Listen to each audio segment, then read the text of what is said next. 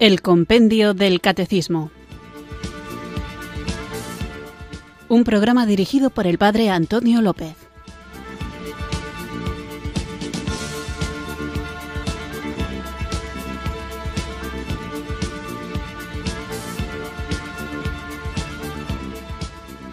Muy buenas tardes, queridos oyentes de Radio María. Recibido un cariñoso saludo desde Irurzun, en Navarra, quienes sintonizáis una tarde más esta radio que cambia vidas, esta emisora de la Virgen, Radio María, para escuchar el programa El Compendio del Catecismo, nuestro espacio diario de formación católica en el que tratamos de conocer la fe que queremos vivir, compartir y defender.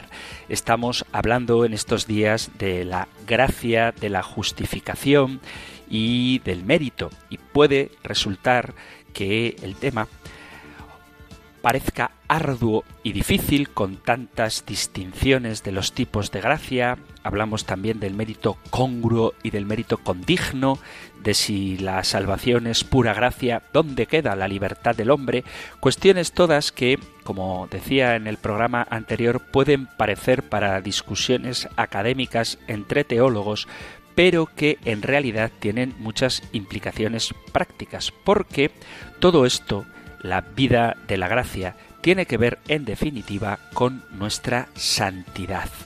Todos estamos llamados a la santidad, todos llamados a estar cerca de Dios, a vivir unidos a Él en esta vida y definitivamente, cuando llegue el momento, unidos por toda la eternidad en la contemplación cara a cara de ese Dios que tanto nos ama.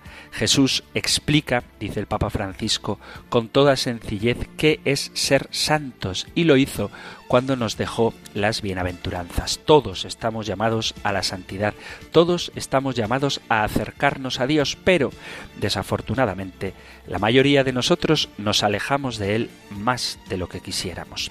Es por eso que Cristo nos entrega los sacramentos, especialmente la Eucaristía y el sacramento de la penitencia, para ayudarnos en nuestras batallas cotidianas en este camino a la santidad.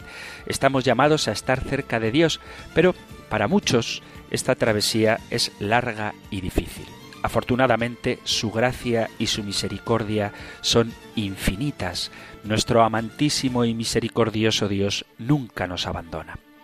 Incluso después de morir, los cristianos creemos que todavía podemos expiar nuestros pecados, ser santos y acercarnos a Dios. Por eso rezamos por los difuntos todos los días en la misa y tenemos la conmemoración de los fieles difuntos el día 2 de noviembre, distinta de la solemnidad de todos los santos que se celebra el día 1 de noviembre.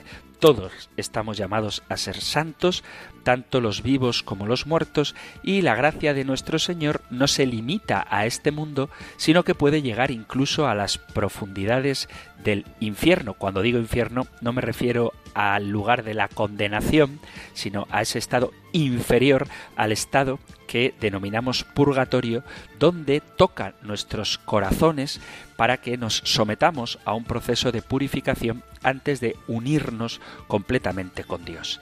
En la exhortación apostólica Gaudete et exultate Alegraos y regocijaos, cuyo subtítulo es sobre el llamado a la santidad en el mundo actual, el Papa Francisco deja muy claro que la santidad no es algo que solo puedan alcanzar los que nosotros entendemos popularmente como los santos. Todos estamos llamados a la santidad y tenemos el potencial, guiados por la gracia de Dios, de llegar a ser santos. Entre estos testimonios, dice Gaudete et Exultate, puede estar nuestra propia madre, una abuela u otras personas cercanas. Quizás su vida no fue siempre perfecta, pero aun en medio de imperfecciones y caídas, siguieron adelante y agradaron al Señor. Hay que rechazar lo que podríamos llamar el elitismo de la santidad y tenemos que subrayar la presencia de esta santidad en la vida ordinaria el énfasis en lo que el Concilio Vaticano II llamó la llamada universal a la santidad no es algo exclusivo de Gaudete et Exultate o del Papa Francisco, sino que, como siempre, el Santo Padre emplea imágenes vívidas y gestos para reforzar enseñanzas que siempre han estado presentes en la Iglesia. Escribe el Papa Francisco me gusta ver la santidad en el pueblo de Dios paciente, los padres que crían con tanto amor a sus hijos, en esos hombres y mujeres que trabajan para llevar el pan a su casa, en los enfermos, en las religiosas ancianas que siguen sonriendo, en esa constancia para seguir adelante día a día, veo la santidad de la Iglesia militante. Muy a menudo se trata de la santidad que vemos en el ciudadano de a pie, aquellos que en medio de nosotros reflejan la presencia de Dios o, para usar otra expresión, la clase media de la santidad. En nuestro deseo de unirnos a Dios, tomamos como ejemplo los santos para que nos muestren el camino. ¿De qué forma los santos actúan como modelos para acercarnos a Dios? Obviamente a través del testimonio de sus vidas cotidianas, de las elecciones que hacen, de su voluntad de sacrificio por el bien de los demás y de su devoción a Cristo. Sus palabras y sus ejemplos representan guías muy útiles para la vida cotidiana. Pero ¿cuál fue su secreto para navegar con éxito en las oscuras y turbulentas aguas del mar de la vida? ¿Por qué los santos pueden llevar vidas correctas y santas en tanto que muchos de nosotros parece que nos esforzamos y fracasamos? La respuesta, por dar una, estaría en la oración. Los santos son hombres y mujeres que saben cómo rezar, cómo estar cerca de Dios y comunicarse con Él desde el corazón. Son personas que tanto en los momentos difíciles como en los buenos elevan sus mentes y sus corazones hacia el Señor. Los santos buscan la voluntad de Dios en sus vidas, comparten con Él sus esperanzas y sus frustraciones, y a veces incluso su soledad, su ira y sus miedos. A través de la oración, de escuchar atentamente incluso más allá de lo que dicen las palabras, los hombres divinos que llamamos santos se encuentran en comunicación constante con Dios. Esta cercanía a Dios inspira a hombres y mujeres de fe a realizar actos extraordinarios de caridad, les infunde valor frente al acoso y fortalece su determinación de cumplir siempre con la voluntad de Dios. Buscamos en ellos la solidaridad, la comunión de los santos, para que intercedan por aquellos que han fallecido y que dependen de nuestras oraciones para ayudarlos a alcanzar la máxima cercanía con Dios en el cielo y también con su ejemplo e intercesión nos ayuden a nosotros a llegar a esa misma meta. Por eso recordamos a los santos, tanto a los que viven y nos dan ejemplo con su testimonio y oración, como a los que ya gozan de la presencia del Señor, que actúan como testigos de la fe que nos guían hacia Cristo. Por eso tenemos que rezar para recibir la gracia que el amor y la misericordia de Dios toca en nuestros corazones y nos santifica. Tenemos todos una llamada a la fidelidad, una llamada universal a la santidad que nos acerca más a aquel que es el verdadero anhelo de nuestro corazón. Y quien realiza esta obra en nuestra vida aquí y ahora es el Espíritu Santo. Por eso comenzamos nuestro programa invocándolo juntos con fe. Ven Espíritu, ven Espíritu, ven Espíritu.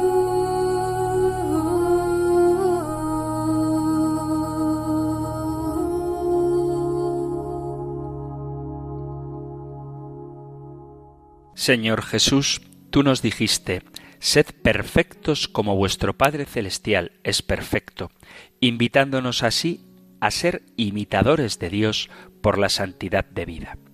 Te damos gracias por el modelo y compromiso de fe de tantos hermanos nuestros que con la fuerza de la gracia divina eligieron y consiguieron vivir a lo largo de los siglos una vida evangélica ejemplar en la Iglesia universal. Con el ejemplo e intercesión de todos ellos, te pedimos a ti, Maestro y guía de nuestras almas, que vivamos siempre como hijos de la luz, sintiendo y mostrando a todos el gozo de la santidad como fruto visible de la acción del Espíritu Santo. Ayúdanos a ser coherentes con nuestra condición de bautizados, a ser apóstoles comprometidos del Evangelio de la vida y de la salvación, a ser estímulo que suscite y anime la fe de los que no la tienen, la han perdido o la viven con superficialidad. Que tu Madre y Madre nuestra, Santa María Virgen, Reina de todos los santos, nos acompañe siempre en el camino de la fe y su maternal colaboración nos permita compartir un día en el cielo la alegría de la gloria con los mejores hijos de la Iglesia.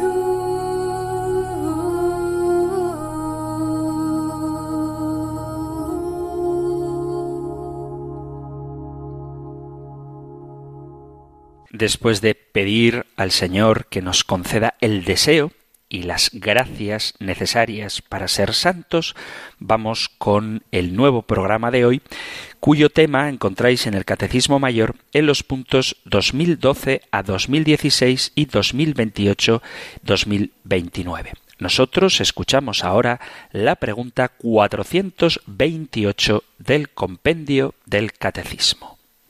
Número 428. ¿Estamos todos llamados a la santidad cristiana? Todos los fieles estamos llamados a la santidad cristiana. Esta es plenitud de la vida cristiana y perfección de la caridad, y se realiza en la unión íntima con Cristo y en Él con la Santísima Trinidad. El camino de santificación del cristiano que pasa por la cruz tendrá su cumplimiento en la resurrección final de los justos, cuando Dios sea todo en todos.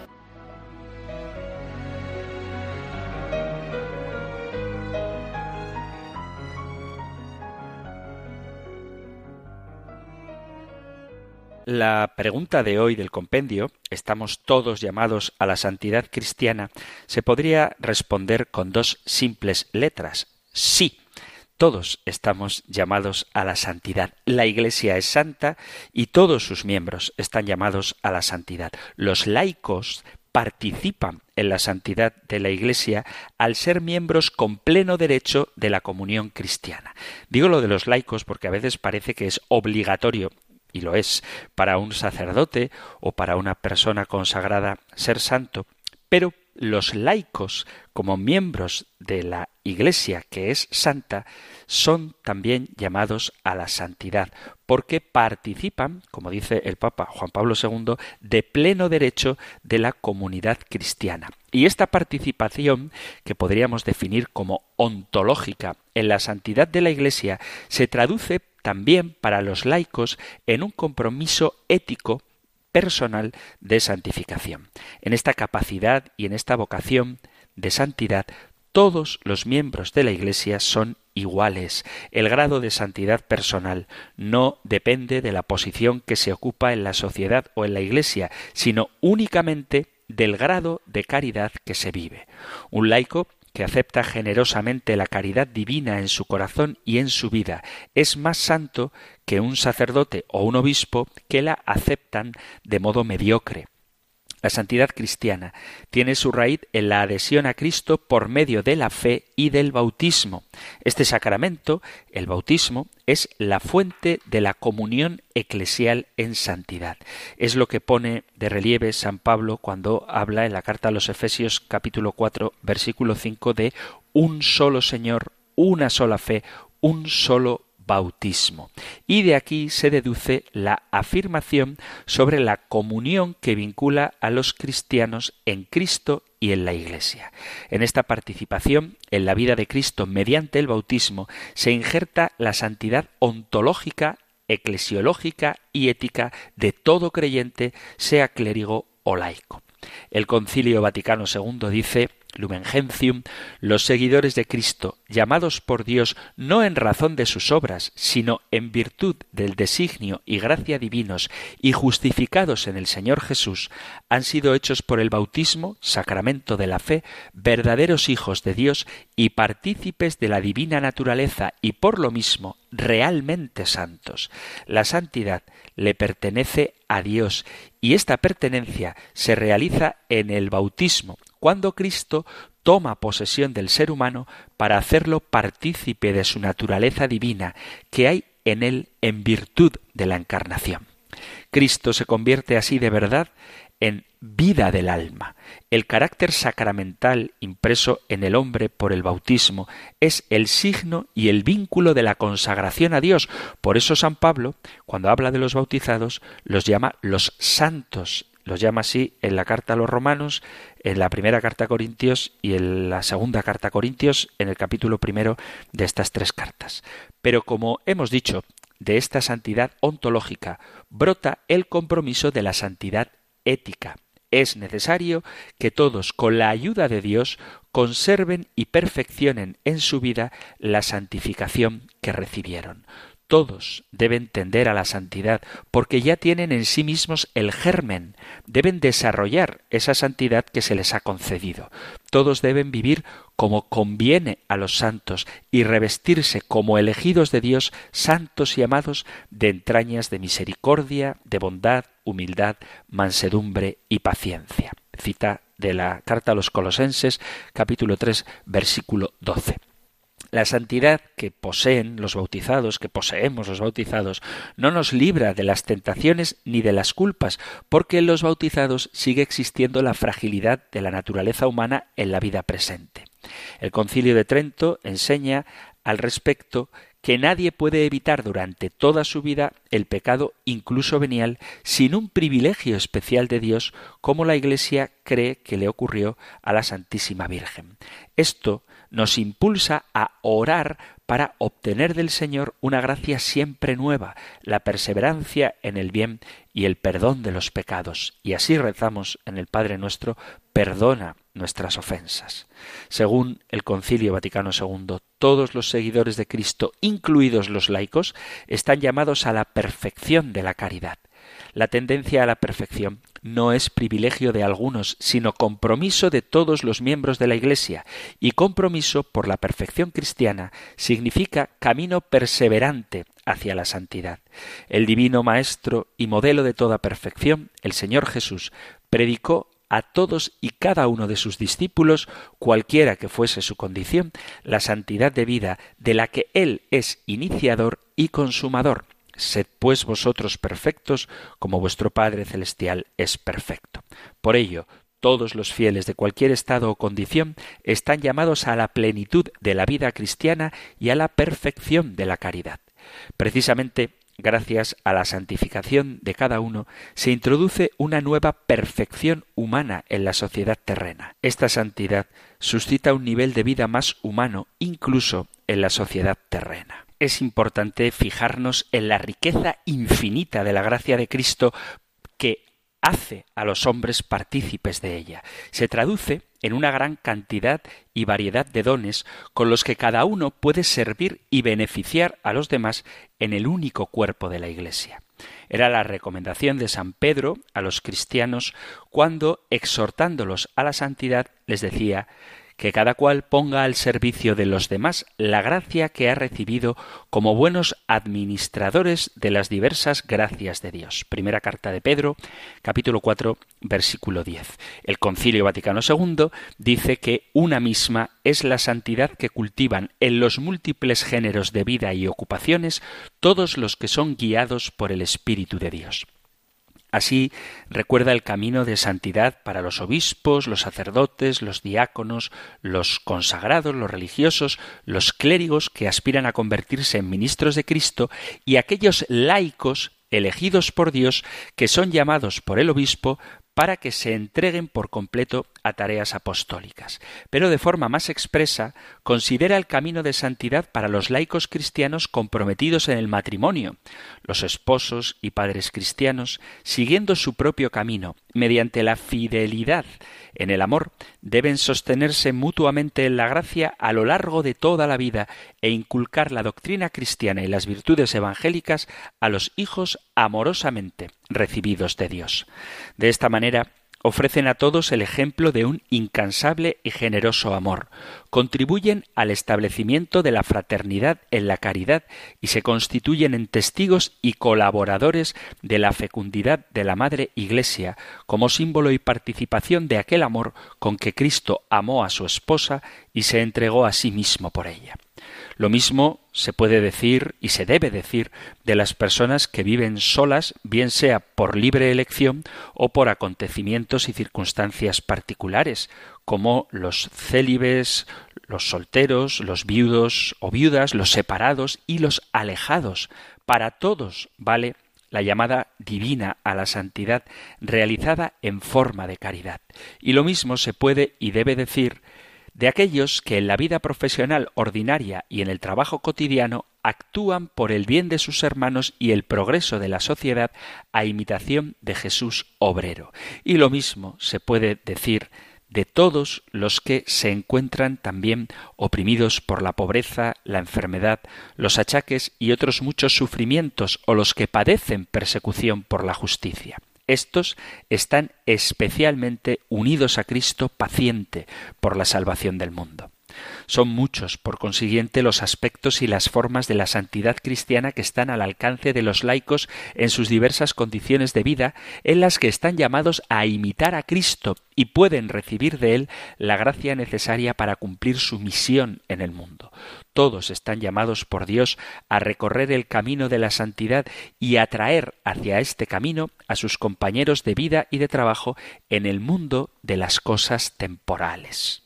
Así que todos estamos llamados a la santidad. Esta vocación universal a la santidad es la síntesis sencilla y a la vez sublime de toda la enseñanza de la Iglesia, que cuando hablamos de la gracia, vuelvo a insistir en ello, no se trata meramente de teorías, sino del principio práctico de la nueva vida evangélica aplicada a la vida.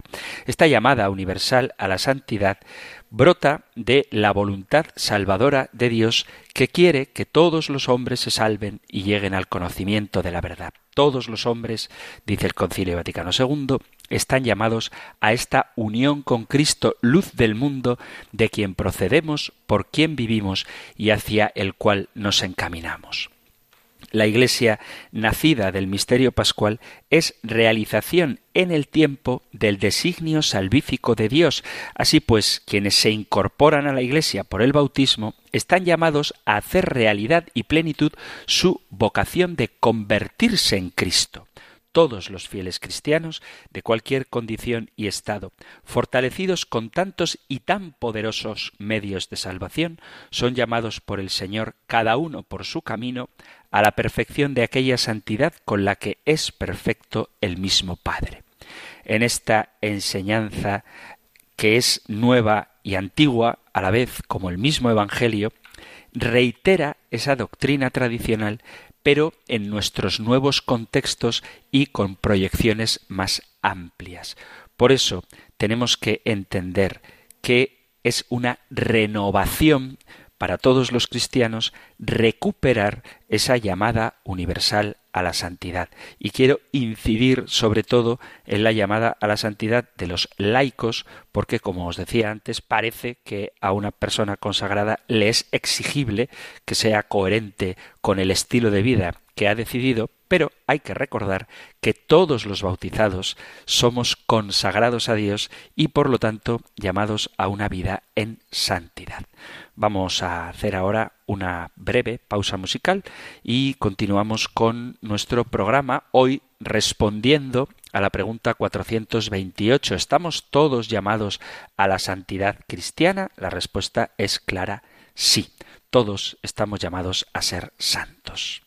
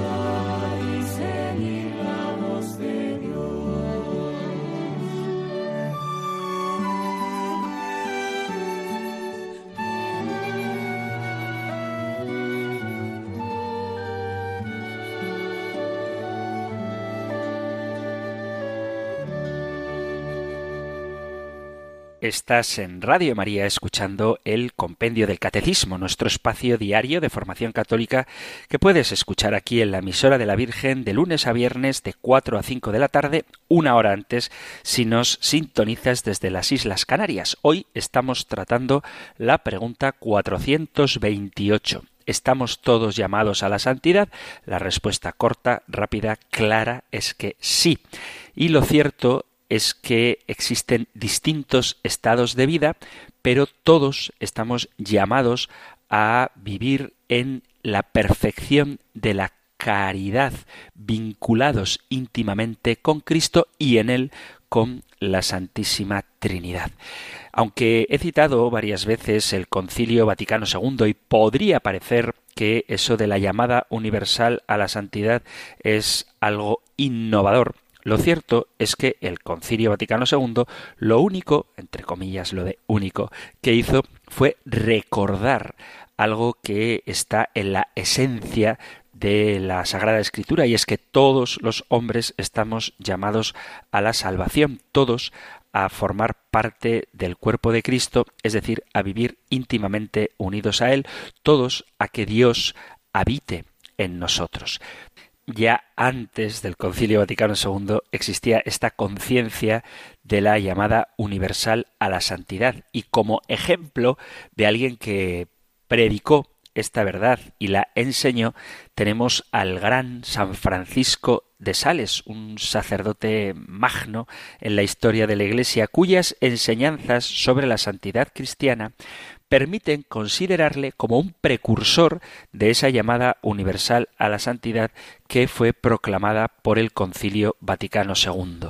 San Francisco de Sales tiene numerosas obras, obras de controversia, otros tratados de vida espiritual, unas conferencias a las hermanas de la visitación, existen también publicados y son muy aconsejables sus sermones, su epistolario y otros textos, pero tiene dos obras que si queréis una gran, bonita, preciosísima lectura tanto desde el punto de vista literario como desde luego desde el contenido espiritual que encierran, tiene digo dos obras que son la Introducción a la vida devota y el Tratado del amor de Dios.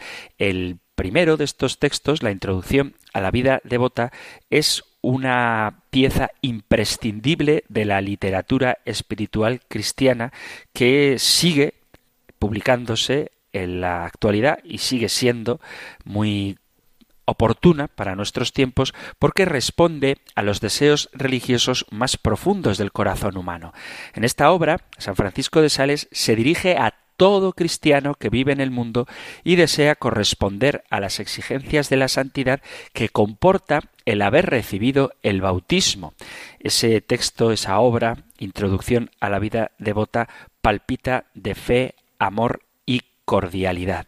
Y en el libro de Tratado del Amor de Dios, él dice que se ha escrito para ayudar al cristiano ya devoto a progresar en su camino de santidad. En esta obra se presenta la historia de la incesante búsqueda del hombre por parte de Dios y de Dios por parte del hombre.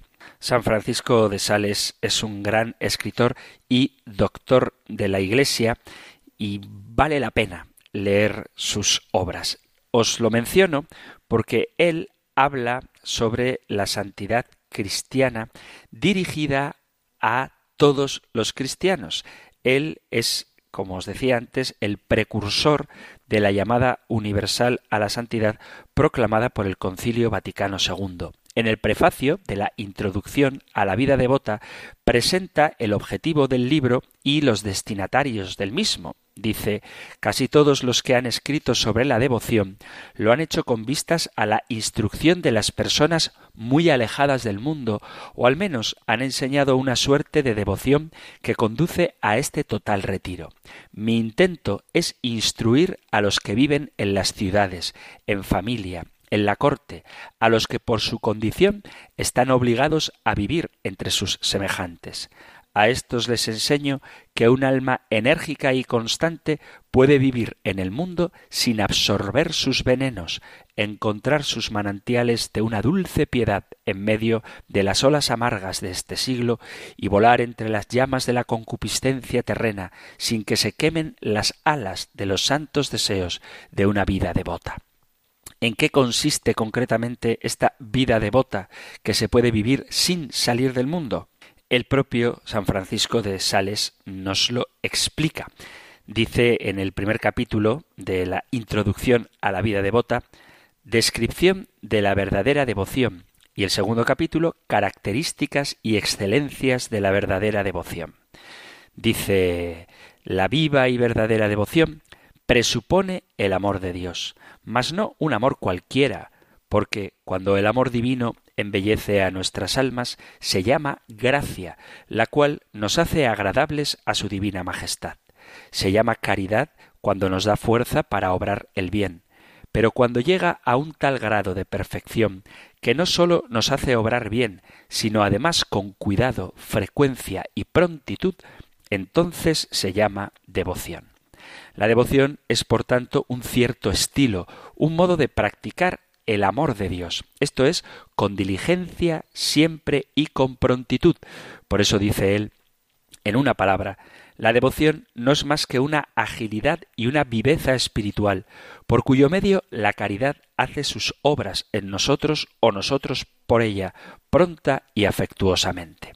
Y concluye el primer capítulo diciendo, la caridad y la devoción sólo se diferencian entre sí como la llama y el fuego pues siendo la caridad un fuego espiritual, cuando está bien encendida se llama devoción, de manera que esta llama de la devoción nada añade al fuego de la caridad, más bien la hace pronta, activa y diligente. Y al final del segundo capítulo ofrece esta definición de la devoción. La devoción es la dulzura de las dulzuras y la reina de las virtudes, porque es la perfección de la caridad. Si la caridad es la leche, la devoción es la nata. Si es una planta, la devoción es la flor. Si es una piedra preciosa, la devoción es el brillo. Si es un bálsamo precioso, la devoción es el aroma, el aroma de suavidad que conforta a los hombres y regocija a los ángeles. Como podéis ver, para San Francisco de Sales, la devoción, la vida devota, es sinónimo de perfección de la caridad, es decir, de vida cristiana perfecta, es decir, de santidad. Y tiene un capítulo en esta obra de la introducción a la vida devota en el que habla de que la santidad, la vida devota, se ha de vivir según la propia condición. La devoción titula el tercer capítulo, se adapta a toda clase de vocaciones y profesiones. Aquí explica que la perfección en la caridad puede ser vivida de distintas maneras según la propia condición o estado de vida. Dice, de diferente manera han de practicar la devoción el noble y el artesano, el criado y el príncipe, la viuda, la soltera y la casada. Y no solamente esto, sino que es menester acomodar la práctica de la devoción a las fuerzas, a los quehaceres y a las obligaciones de cada persona en particular. Sería cosa razonable que un obispo quisiera vivir en la soledad como los cartujos, y si los casados no quisieran ahorrar nada, como hacen los capuchinos, y el artesano estuviese todo el día en la iglesia como los religiosos, y si el religioso tratase continuamente con toda clase de personas por el bien del prójimo como lo hace el obispo, ¿no sería esta devoción ridícula, desordenada e insufrible? No. La devoción nada echa a perder cuando es verdadera. Al contrario, todo lo perfecciona. Y cuando es contraria a la vocación de alguno, es, sin la menor duda, falsa.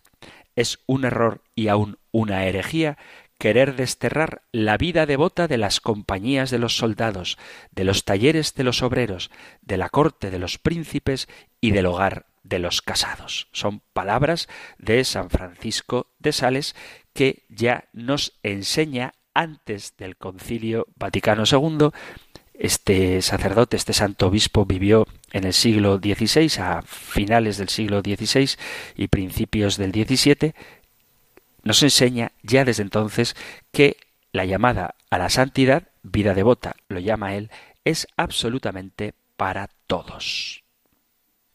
Esta idea aparece recogida, ahora ya sí, en el Concilio Vaticano II, cuando dice Lumen Gentium todos en la Iglesia, sea que pertenezcan a la jerarquía, sea que sean dirigidos por ella, están llamados a la santidad, de acuerdo a como dijo el apóstol, esta es de hecho la voluntad de Dios, vuestra santificación. Primera carta Tesalonicenses capítulo 4 versículo 3. Esta llamada a la santidad es el cumplimiento más necesario y más urgente del Concilio Vaticano II.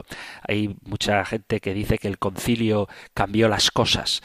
Bueno, pues si queréis ser fieles al concilio y a los entre comillas cambios que éste produjo la Iglesia, vamos a hacer caso a lo más importante del concilio, que es la llamada universal a la santidad. Sin esto, todas las demás realizaciones son imposibles o inútiles.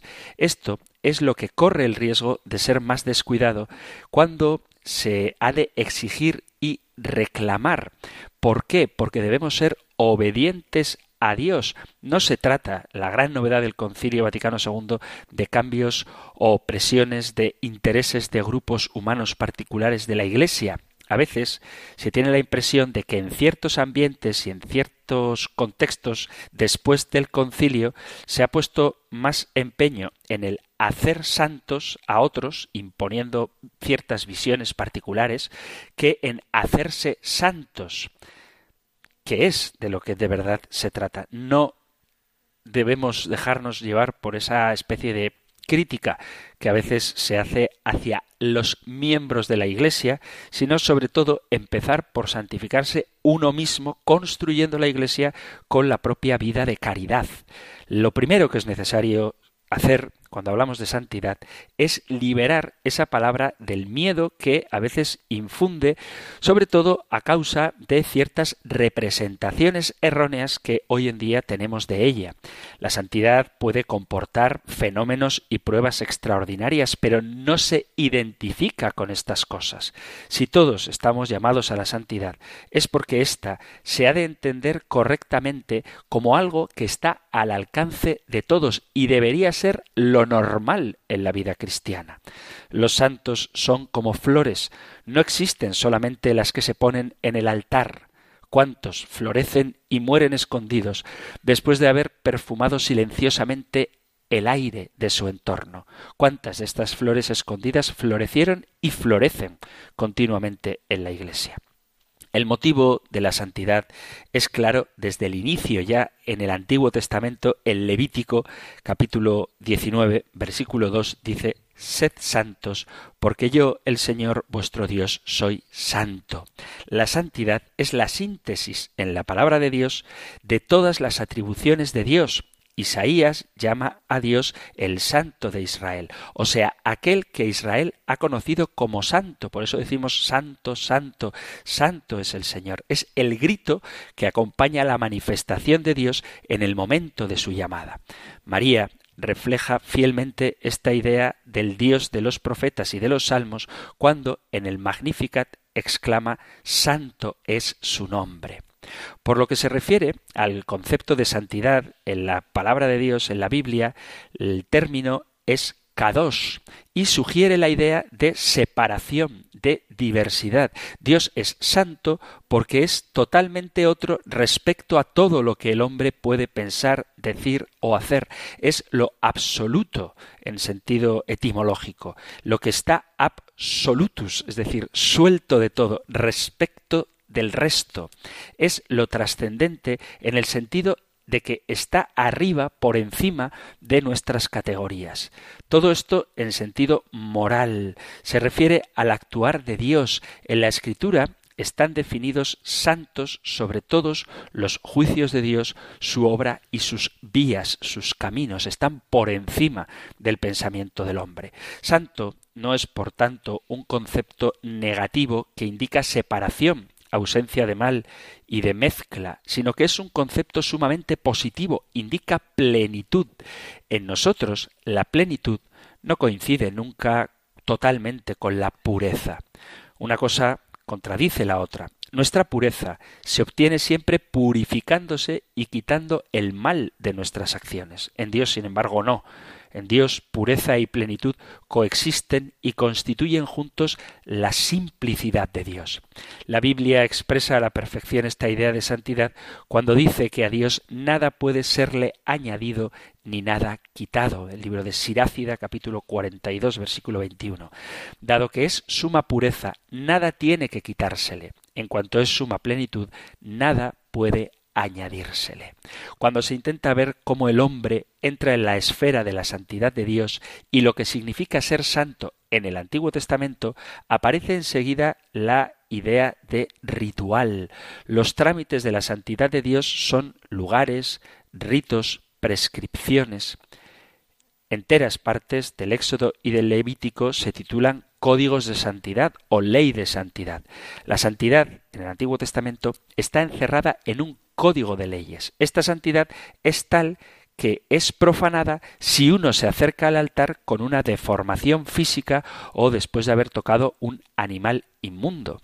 Se leen voces en los diversos profetas y en los salmos que afirman o que preguntan, mejor dicho, ¿quién subirá al monte del Señor?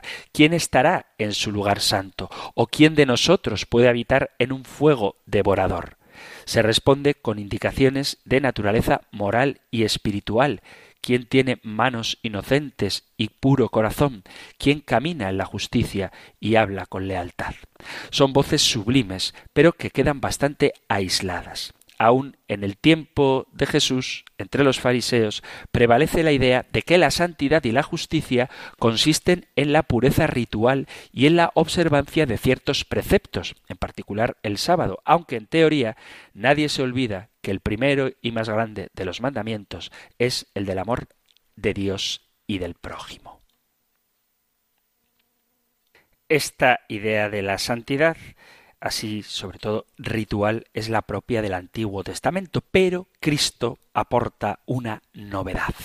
La definición de nación santa se aplica enseguida ya no al pueblo de Israel, sino a los cristianos. Para San Pablo, en la carta a los Efesios, sobre todo aparece que los bautizados son santos por vocación, llamados a ser santos. Él llama habitualmente a los bautizados con ese término, los santos. Los creyentes son elegidos para ser santos e inmaculados ante su presencia por el amor. Pero bajo la aparente identidad de terminología asistimos a cambios profundos. Santidad no es desde Cristo un hecho ritual o legal, sino algo moral, o mejor dicho, algo ontológico.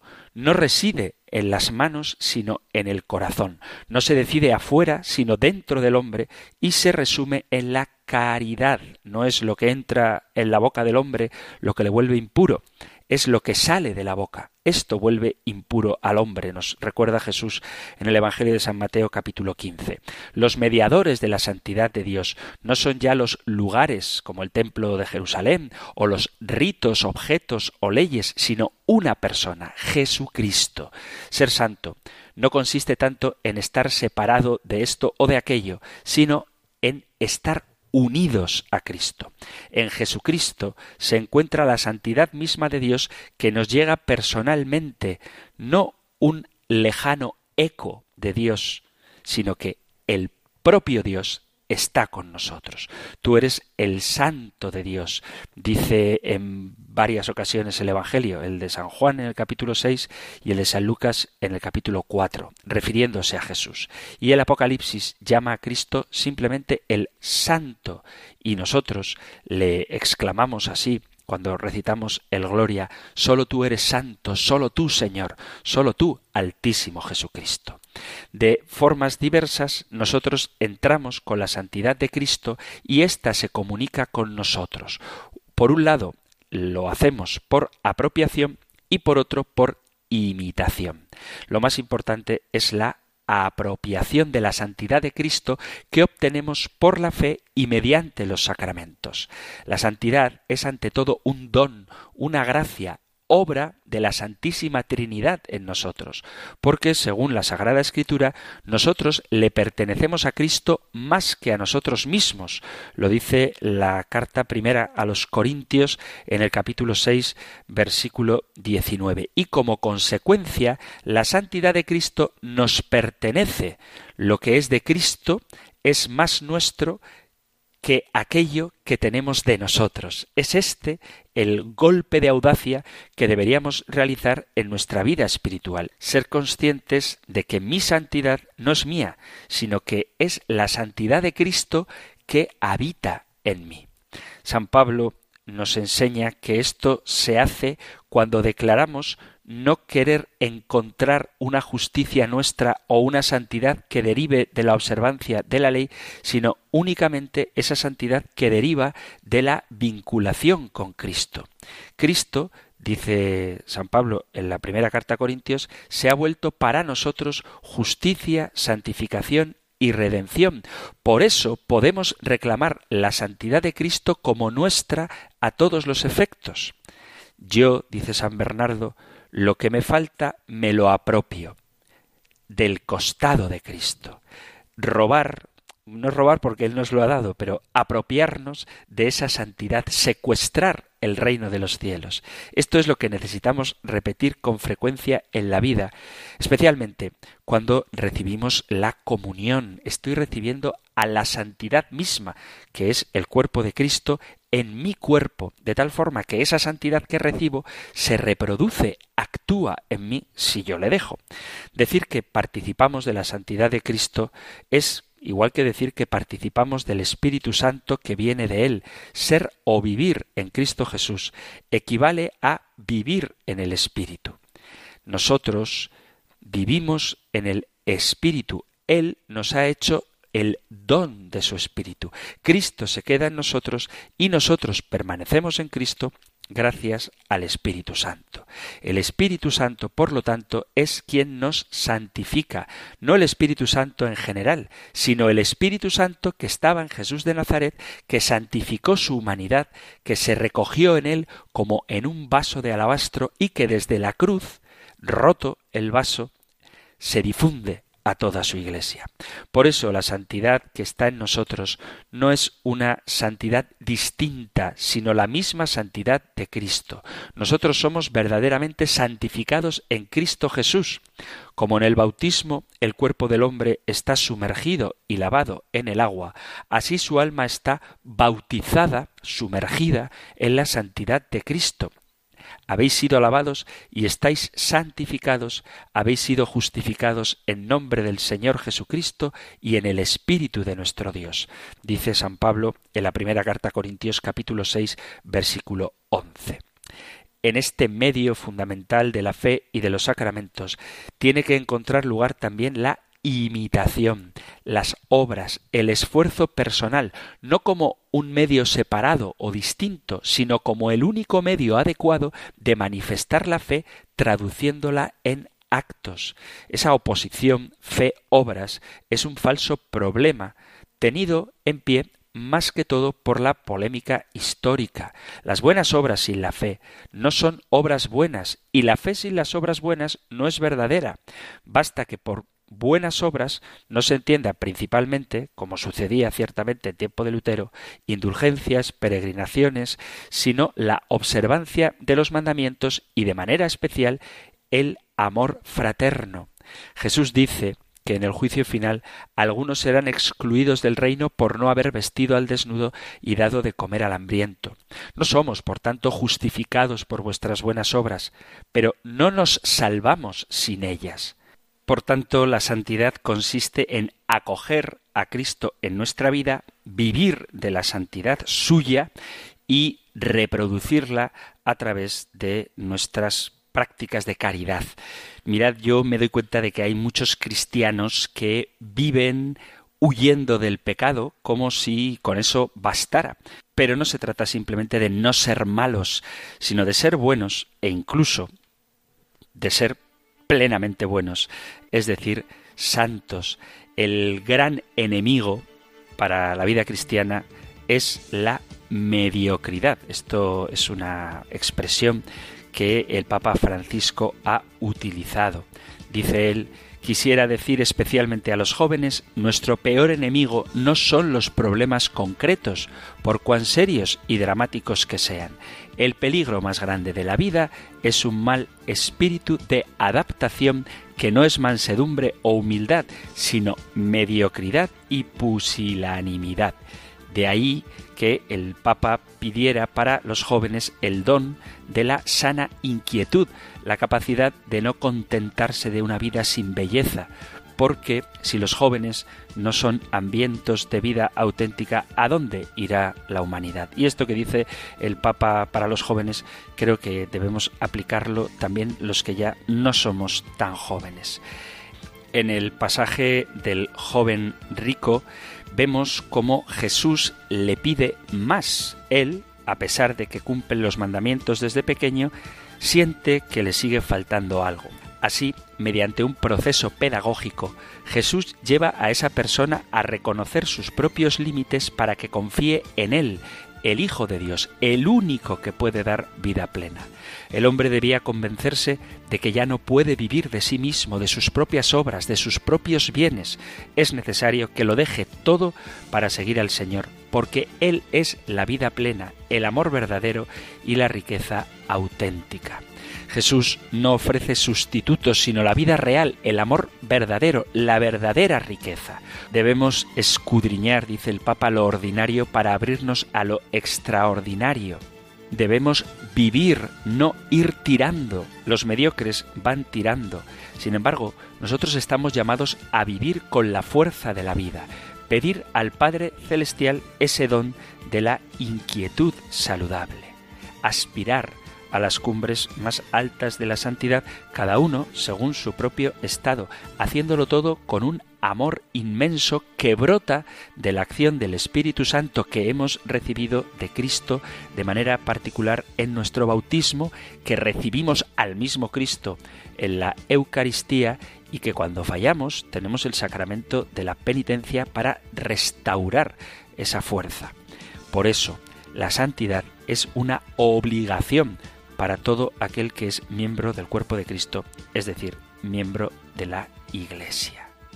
Todos estamos llamados a la santidad, todos tenemos las gracias necesarias y todos debemos hacer el mérito, entendido como ya hemos explicado en el compendio del catecismo, para alcanzar la salvación. Con esta pregunta si estamos todos llamados a la santidad cristiana, hemos llegado al final del apartado dedicado a la justificación y la gracia y ya en el próximo programa comenzaremos un nuevo apartado de esta tercera parte del compendio del catecismo sobre la Iglesia como madre y maestra.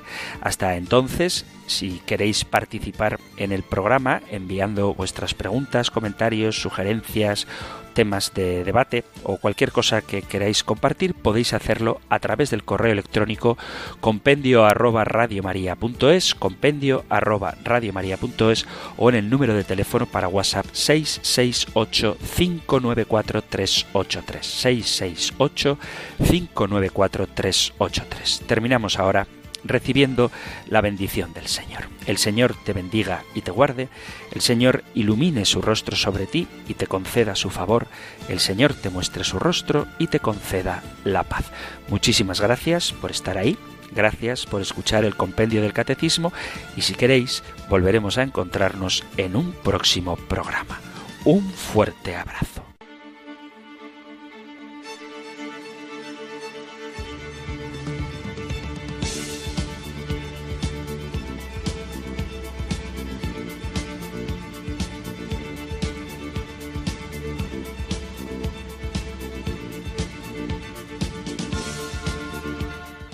El Compendio del Catecismo. Un programa dirigido por el Padre Antonio López.